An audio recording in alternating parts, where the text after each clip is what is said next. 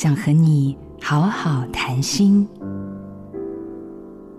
爱因斯坦说过：“同一个意识层次制造出来的问题，无法在同一个层次里解决。”很多人会不断思考、回想他是怎么掉进这个问题，以为一直思考就能够想出解决办法。不过，经常事与愿违，在乎情境、表达自己、关照他人，在表观这三个要素在沟通的时候缺一不可。聆听对方的需求。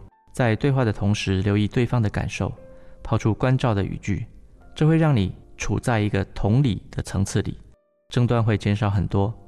如果反复做到在表观这三个动作，再加上时刻回应自己的内在，也接纳外在的事件给我们带来的冲击，在对话上将会更得心应手。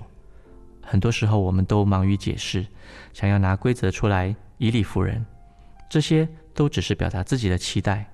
无法真正的贴近别人的内在，唯有把目标设定在关心一个人，而不是在乎一件事的对错，我们才有可能慢慢的接近他人，一起面对彼此之间的差异。跳脱惯性思维，开启冰山对话。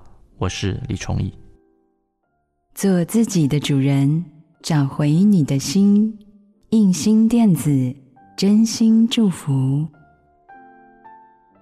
好家庭联播网，中部地区古典音乐台 FM 九七点七，北部地区 Bravo FM 九一点三。